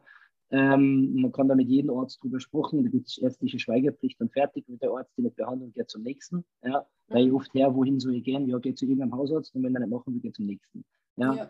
Ähm, und ja, und, und zum Post-Show-Thema ist das eben dann ein bisschen individuell. Gell? Es gibt manche Leute, die sagen, ah, nach, der, nach, der, nach der Diät ist man so aufbaufähig, man kann super Muskulatur aufbauen, ich nehme das noch mit. Ja, manche mhm. sagen, ah, mein Blutbild schaut vielleicht nicht mehr so gut aus, vielleicht sollte ich mich eher um meine Regeneration kümmern. Ja. ja. Wie ist das dann eigentlich allgemein ähm, bezüglich Post-Show? Ähm, sag ich mal, bei die Unterschiede zwischen Mann und Frau, würde ich jetzt mhm. behaupten, mhm. dass die meisten Frauen natürlich damit Probleme haben, zuzunehmen, weil es einfach so ja, definiert bleiben wollen. Und bei Männern ist es mhm. eigentlich eher so, wo sie sich nicht wirklich was denken, weil es eigentlich froh sind, dass sie wieder ein bisschen mehr Fülle haben und so und einfach wieder mehr aufbauen können. Okay. Oder ist es genauso ja. auch so, dass die eher nicht so gern zunehmen? Oder wie war das bei dir?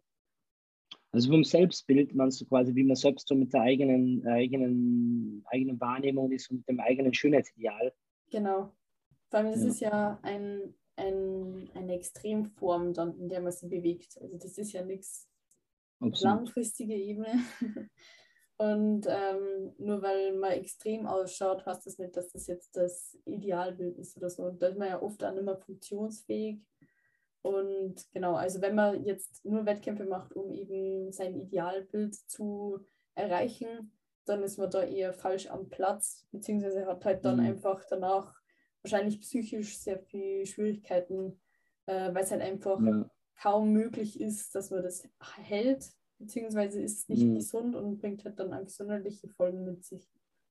Ja, absolut. Und deswegen haben wir ja wirklich, deswegen ist es also ein wichtiges Thema und, und, und sind, äh, leiden auch viele Frauen unter Essstörungen etc. Und das ist ganz normal, ja. Und es mhm. ist auch absolut verständlich, dass es so ist, ja. Ähm, aber ich glaube, viele stellen sich oft selbst gar nicht die Frage, warum sie Wettkämpfe machen. Also ich, also ich glaube, bei Frauen, also ich, ja, ich, ich kenne die Szene ja schon ziemlich lang und ich würde behaupten, dass neun von zehn Mädels keine Wettkämpfe geben würde, wenn es kein Social Media geben würde. Ja, ja, das hat sich ja vor allem. Und das ist bei Jahren Männern so nicht so. Ja. Es ist halt wie ein Orden, es ist halt wie ein Sticker. Man kann in sein Bio IFB-Athletin schreiben, man ist nicht mehr die Sekretärin, sondern man ist jetzt IFB-Athletin. Ja, mhm. das ist wie eine Visitenkarte. Ja, man lernt jemanden in der Arbeit kennen, der sagt, hey, gib mir mal der Insta, ah, du bist IFB-Athletin. Ja, genau, ich bin nicht die Maria, ich bin Maria IFB. ja. Ähm, und das ist eine Identität, die sie für ihre aneignen und deshalb haben sie dann so ein Problem, weil sie etwas gaukeln, was sie vielleicht nicht sind. Sie sind keine echte Athletin, sondern sie wollen einfach nur toll ausschauen. Ja? Mhm. Was aber auch völlig legitim ist. Und dies, glaube ich, sollten viele Frauen hinterfragen, warum mache ich Wettkämpfe? Warum, warum mache ich das? Ja? Macht die das, um andere zu beeindrucken? Und dann wird man eh immer unglücklich, weil wenn es um andere geht, geht es nie um einen selbst. Ja? ja. Oder macht man es für sich selbst? Und dann ist man auch nicht unzufrieden, weil man macht es ja für sich selbst. Ja. Ja. Ja. ja. und das ist eben der, der feine Unterschied zwischen, bin ich ein Wettkämpfer, weil ich der beste Wettkämpfer, also weil ich um die Wette kämpfen will, oder bin ich Wettkämpfer, weil ich meinen Orden umhängen will und, das vielleicht auf meine Visitenkarten schreiben will. Ja. Ja, das ist so unterschiedlich dann auch, wie, also es ist eigentlich dann so abhängig von diesem Grund, wieso man Wettkämpfe macht. Ähm, also das entscheidet oft darüber, wie es einem auch danach geht. Also weil diese genau. Mentalität, genau. die zum Beispiel jetzt du hast, auch, mit dem, dass man einen Anzug quasi anzieht und einfach wieder auszieht, so, das ähm, ist halt wie so eine klare Trennung einfach zwischen diesen zwei Formen, die aber nicht deinen Wert definieren und das muss, müssen sie ja ganz viele eben klar machen, also dass die, die Optik... Du bringst es auf den Punkt. Dem, genau, also den die, Wert die definiert, Optik genau.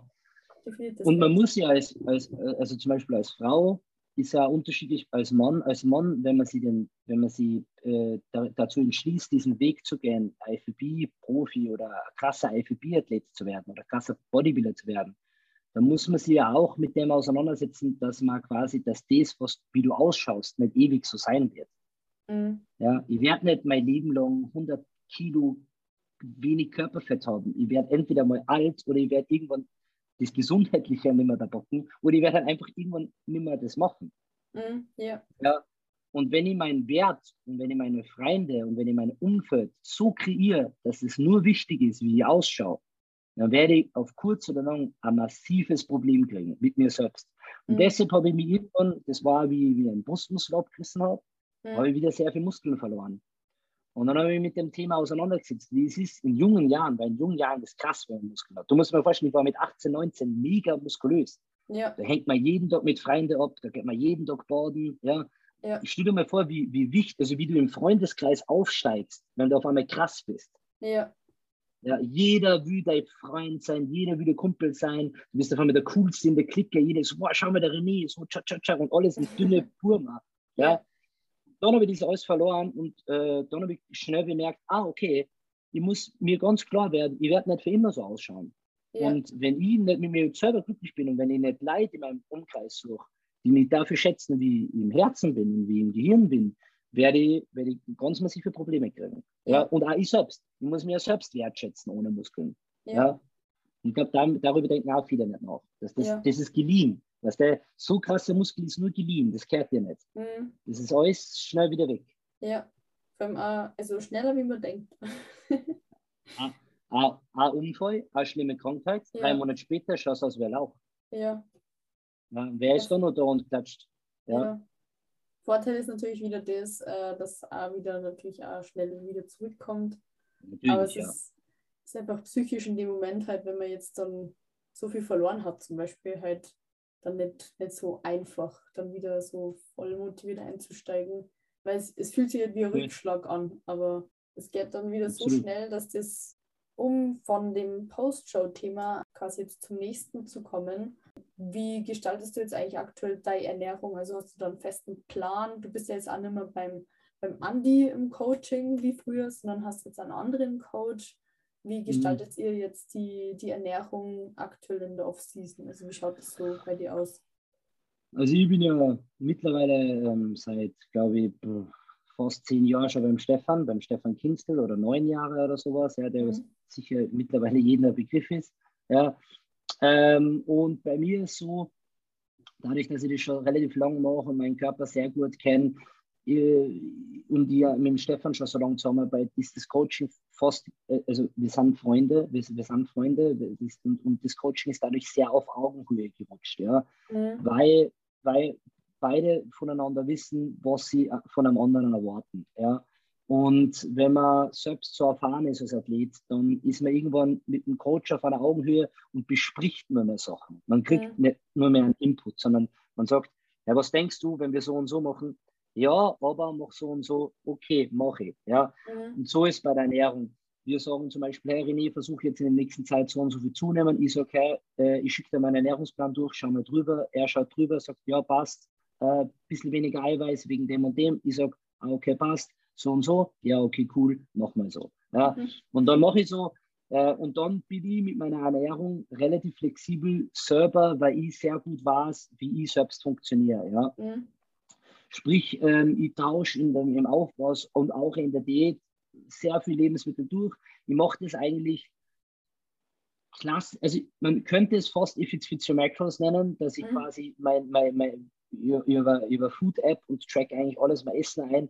Aber ich, ich habe einen roten Faden in meinem Kopf, den ich, den ich abbediene. Ich sage, ah, okay, vom Training brauche ich 100 Gramm Kohlenhydrate. Nach dem mhm. Training brauche ich so und so viel Kohlenhydrate schnell verfügbar. Im Training möchte ich so und so viel. Und so habe ich so einen roten Faden, den ich im Kopf durchziehe. Und ob ich dann, wenn ich sage, hey, ich hätte morgens gern zwischen 180 und 120 Gramm Kohlenhydrate, dann ist es für mich auch egal, ob ich drei Brötchen isst mit etwas Butter und vier Spiegeleiern und weiß nicht, 20 Gramm Schinken oder 100 Gramm Reisbrei und 60 Gramm Whey mit einer ja. Banane. Ja. ja also wenn es auf die gleichen Makros ungefähr kommt und ich am Ende des Tages dann mein Ziel erfülle und ich weiß, ich vertragt es, dann mache ich das so. Und, ich, und das mache ich auch in der Diät so kehrt aber schon relativ viel Wissen über sich selbst und auch grundsätzlich über die Ernährung hin, würde ich einen Anfänger zum Beispiel absolut nicht empfehlen, dass man jetzt ja. da alle möglichen Lebensmittel voll jongliert. Ja? ja. Zumindest nicht in der Diät. Ja. ja, vor allem in, der in einer der ersten Diäten eher nicht, weil man einfach nur nicht weiß, wie der Körper reagiert. und so, du hast jetzt schon mehrere Jahre Wettkämpfe gemacht und weißt, dass dir das in der Diät jetzt nicht irgendwie irgendwas verhaut oder so. Also wenn du jetzt irgendwas Spezielles austauscht oder und, so. Und man darf nicht unterschätzen, Tracken hat ja immer auch etwas von Eyeballen, also mit dem Auge wiegen. Ja, und wenn man mit dem Auge wiegt, weil man quasi flexibel ist etwas und ab und zu mal mit dem Auge wiegt und man nicht so wie ich schon 15 Jahre Dinge auf eine Digitalwaage legt, mhm. dann unter- oder überschätzt man sehr schnell Dinge. Ja? ja. Also frag mir einen normalen Menschen, der so 100 Gramm Reis auf der Telle legt. Ja, wird ziemlich sicher nicht funktionieren. Ja. ja. Aber, äh, aber ich kann das. Ja. Mhm. Ich kann da jetzt 80 Gramm Banane rauswiegen. Ja. ja. Oder 25 Gramm Marmelade. Ja. ja. Und wenn man das so ein bisschen im Gefühl hat, dann funktioniert Trackmish sehr spielerisch. Mhm. Ja. Ja. Aber da bedarf es zuerst mal fünf, sechs Jahre sehr regimiertes Ernähren. Ja, ja. sehr genaues, ja. ja. Ja, vor allem, dass man ungefähr weiß, welches Lebensmittel, Lebensmittel hat welche Makronährstoffe, dass das ungefähr dieselbe Quelle entspricht. Wie ist denn das dann bei dir mit dem Cheat Meal? Was ist dein Lieblingsessen, was du hast? Ähm, ich glaube, ich bin da ganz klassisch so, so, so, so ein Burger so ja. Burger mit Pommes ist eigentlich, oder Pizza, ja, mhm. das ist so, oder Kebab, wie ich verwende. Ja, sowas, sowas mache ich ganz gern, ja. ja. So, so mit, mit einem Kumpel sie zu treffen äh, und sagen, hey, holen wir uns ein Kebab und, und chillen, so, ja. Mhm. ja sowas finde ich cool, ja. Oder, oder mal schnell einen Burger holen oder so. Ja, also eher deftig und nicht was Süßes. Ja, also süß gibt mir gar nichts. Ja. Also ja. süß ich, ich, ist ja nie Desserts oder so. Also ja. auch, wie gesagt, jetzt unabhängig von Diät, so nach einer Diät kann ich alles essen. Aber, aber grundsätzlich, also ich ist ja nie Süßigkeiten oder ja. so. Siehst du mich nie, ja. ja. Oder ich würde nie einen Schokokuchen bestellen. Ja. ja. Ja, ich bin, bei mir hat sich das irgendwie komischerweise ein bisschen verändert. also ja. ich war früher extrem süß. Ähm, also jegliche Süßigkeiten, vorhin Nutella und keine Ahnung. Mhm. Und ähm, mag ich so natürlich jetzt auch sehr gerne, aber wenn ich jetzt zum Beispiel entscheide, was ich als Cheat Meal esse, dann bin ich auch eher bei was Deftigem. Also bei Sushi, Burger, Pizza. Aber musst du, musst du dann auch ein Dessert essen? Ja, kommt drauf an. Also so, je nachdem, wie es mir dann danach geht, weil oft ist dann so, zum Beispiel Pizza ähm, vertrage ich jetzt auch nicht so gut irgendwie. Mhm. Also da habe ich immer das Gefühl, ich habe so wie so Sodbrennen danach irgendwie. Ja, ja, ja. ja. Dann, dann möchte ich das irgendwie wegmachen. Und dann ist ich ganz gern zum Beispiel nach einer Pizza nur Kugeleis oder so. Einfach, ja, dass ja, das ja, weg ist. Ja. Aber ja, ich will jetzt schon sagen, ähm, dass ich danach schon nur ganz gern was Süßes will. Okay. Ich finde das nämlich immer ganz interessant, weil, weil, weil wirklich das bei Frauen durch die Bank eigentlich beobachte. Äh, ich weiß nicht, wie es bei Männern ist, die nicht trainieren. Ja, ja. Das, das weiß ich jetzt nicht so. Aber bei Frauen mache ich wirklich immer so durch die Bank die Beobachtung, dass immer dieses Deftige und dann was Süßes. Und das ist aber, also vor allem auch bei Leuten, die nicht trainieren, ja, mhm. dass die immer, das, die brauchen dann immer was Süßes noch, noch aus Normalen, ja? ja. Das ist irgendwie so von der Gesellschaft so auferzogen. Ja. ja. Irgendwie ist das, weiß nicht, wie so ein Abschluss dann. Aber wie ist es bei dir, wenn du, wenn du deinen Ernährungsplan machst, ja, und du ja. isst mittags Hühnchen und Reis, hast du dann äh, Gustav auf was Süßes oder, oder äh, rechnest du dir das auch gleich ein und isst du dann wirklich auch was Süßes vielleicht? Ja, also jetzt zur Zeit merke ich, also vorher war das nicht so, aber komischerweise jetzt so seit einem halben Jahr ist es schon so, dass ich nach äh, nach Mittagessen irgendwie so, so Heißhunger gefühlt habe, wo mhm. ich mir denke, ich möchte irgendwas mhm. Süßes haben. Und ja, ja. ich mache mir dann oft immer einen Kaffee. Also ich habe zum Beispiel auf meinem Plan habe ich Milch nur drauf. Ähm, und dann mache ich mal einen Cappuccino und dann ist es wieder gut. Okay, und wirst du so Flavor Drops wahrscheinlich oder sowas rein oder, oder äh, sowas? Na, da habe ich jetzt eigentlich okay. eher so von, von so Süßstoff, Flavor Drops und so bin ich eigentlich ziemlich weg. Äh, mhm. Weil ich eigentlich zum Beispiel bei, bei Kaffee habe ich das früher immer voll gern reingemacht, aber da habe ich auch eher so das Gefühl gehabt, wenn ich mir einen Kaffee mache und da tue ich Flav Drops rein, dass ich danach irgendwie nur mehr Heißhunger habe. So. Ah, okay. Ja. Und, und wie ist jetzt mit deinem Süßstoff, also so, so Low-Calorie-Soßen und so? Verwendest du sowas? Ähm, na, also sehr, sehr selten, weil irgendwie kann ich Aber massiv reduziert, oder? Du hast ja, sicher extrem. mal früh übertrieben gemacht, oder? Ja, also, also früher habe ich das Früher habe ich da sehr viel verwendet. Also Nutriful, mhm. sehr viele Flave Drops und mhm. dann hat es irgendwann mal die Pulverform gegeben von Royal Flavor, glaube ich, war dann eine der ersten. Ähm, mhm. Ja, habe ich sehr gern verwendet, weil ich habe immer dann, also weil ich eben so eine Süße war sozusagen, dass ich immer was Süßes wollte, habe ich dann angefangen mit, äh, dass ich gesunde Sachen mache, die halt auch süß sind, aber halt nicht so mhm schlimm. Aber mit weniger, Sü aber weniger Süßstoffe und so. Genau, ja. ja. ja. Sondern mehr so, so, so ein Porridge mit Beeren oder Magerquark mit Beeren oder irgend sowas so genau. mäßig, oder? Ja. Ja, ja, Und jetzt ist aber eigentlich eher so, dass ich das nicht mehr so richtig kann, weil ich glaube, ich habe zu viel konsumiert früher. Mhm. weil ich weiß nicht, irgendwie. Ja, deswegen frage ich, weil das, weil das eben, weil sowas, so, das ist so die Erfahrung im Coaching immer krass gemacht. Mädels, vor allem First-Timerin, also Newcomerin, missbrauchen den Shit out auf solche BE-Produkte. Ja. ja. Mann, Nein. ich kann noch, also, ich habe hm. Bikini-Athletin gehabt, die, glaube ich, gefühlt äh, Süßstoffflasche in der Woche braucht. Boah. Also gefühlt war wahrscheinlich ja. nicht so, aber ja. das hat sich so angefühlt, ja. Ja. Na, ich habe irgendwie, ich kann das nicht mehr gescheit essen oder trinken oder so, weil das so künstlich schmeckt, dass mm. ich das, na, irgendwie graust es mir dann davor. Ja, eh besser, eh besser, ja. ja. Also was ich jetzt schon ganz gern tue, dass ich zum Beispiel ähm, Reisflocken mit Eiklar mache und dann als Geschmack irgendwie so Pulver rein. Ähm, mhm. Das ist wie so eine Art Kuchen und schmeckt aber recht natürlich. Ähm, aber so in einem Porridge nur mal zusätzlich, wenn eigentlich schon Proteinpulver drinnen ist, was einen Geschmack abgibt, mhm nur mal irgendwas äh, Süßes rein, ist mhm. man dann oft zu viel. Ja, ja, ja, ja, klar. Oder genauso bei diesen Low-Calorie-Soßen gibt es ja auch, ähm, was man zum Beispiel beim Fleisch dazu nimmt, also das so Barbecue. Ja, ja, deftiges, so. ja. Genau. Das kann ich ja. auch nicht mehr so, was nicht. Ich denke mal dann oft, ja, besser so, ja. Ja, lieber esse ich entweder gar nichts oder eine richtige. Okay, ja. ja. Also ich, ich muss sagen, ich, äh, natürlich, was diese Produkte hat am Anfang ja gar nicht gegeben, wie ich angefangen habe mit Wettkämpfen und dann ist dann hat es mal richtig beschissene gegeben. Ich weiß nicht, Leute wollten Farms nur kennen oder ob du wollten Farms kennst, aber es war ja, ultra, genau. es war ultra räudig. Aber ja, der, damals war das das Beste, was man kriegt hat. Ja, ja, ultra räudig. Ja, die kennt man, ja. Und die bekannten Soßen waren richtig schlimm. Aber wenn du krass auf Diät warst, hast du sogar die benutzt. Äh, und dann, wie die guten Soßen kennen sind, also gibt es ja mittlerweile schon echt krasse Hersteller. Äh, da war ich schon ein bisschen länger dabei und habe das dann schon auch noch mal ein bisschen probiert und hat sicher Saisonen gegeben, wo ich sogar äh, vielleicht ein bisschen mehr hergenommen habe, wie ich gerne hergenommen hätte. Ähm, aber ich finde, wenn man es gut benutzt, also ich, ich habe da wirklich einen coolen Bezug dazu. Also ich, ich kaufe, ich habe immer so sechs, sieben Flaschen von verschiedenen Geschmäckern daheim und ich komme so mit so einer Flasche drei Monate aus oder so, also mhm. zwei Monate. Und dann tue ich mir mal auf ein gutes Gericht, wo ich mir denke, ah, da passt jetzt sicher so Sauersauce gut dazu. Und dann tue ich mir da so ein paar Flecks drauf und dann ist es schon cool. Also, mhm. wenn man es jetzt nicht so missbraucht, sondern gut gebraucht, ich glaube, dann ist es echt ein cooles Tool. Ja. ja.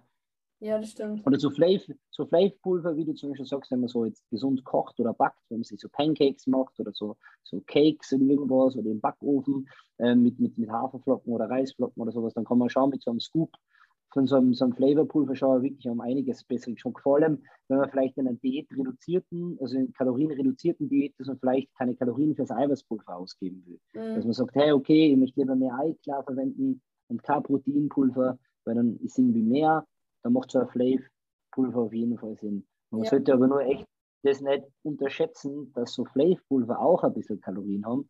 Man kann es echt übertreiben. Was der, wenn mhm. man da echt drei Scoops morgens, fünf zum Kaffee, dann nur einen über den Salat, dann über das. So. Am Ende sind es auch 100 Kalorien. Ja, ja das macht ja. sich schon bemerkbar. Ja.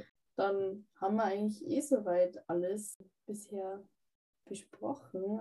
Ich wollte mich nur ganz herzlich bei dir bedanken, dass du dir halt Bitte so gerne. lange Zeit genommen hast. Es war richtig, richtig interessant. Also ich konnte ewig weiterreden mit dir. Vielleicht sind wir wirklich dann nochmal eine zweite oder mehrere Folgen aufnehmen. Ich mache da voll gerne jetzt mal eine Umfrage, weil du hast so, du hast so viel Wissen und dann könnten wir mal auch über ein Thema reden, ja, wo wir nochmal spezifisch drauf eingehen können. Ja, gerne, gerne. Also wenn es ein gutes Feedback gibt und, und, und, und es gibt Interesse, dass man vielleicht nochmal spezifisch auf irgendwas eingeht, wie vielleicht Ernährung oder, oder andere Dinge, die was interessant sind oder Supplements oder so, dann kann man sicher da auch nochmal spezifische Folge machen. Also ich würde es richtig interessant finden. Also ich bin schon mal dafür. ja, cool. okay, also ich würde auf jeden ja. Fall, äh, wie bei allen anderen auch, deine Social Media Kanäle unten verlinken in der Beschreibung. Also einmal dein YouTube-Kanal, der richtig cool ist, dann äh, der Instagram natürlich und genau, und dann hoffe ich, dass wir uns dann ganz bald wieder für eine Folge verabreden. Super, ich sage danke und war mal Ehre. Dankeschön.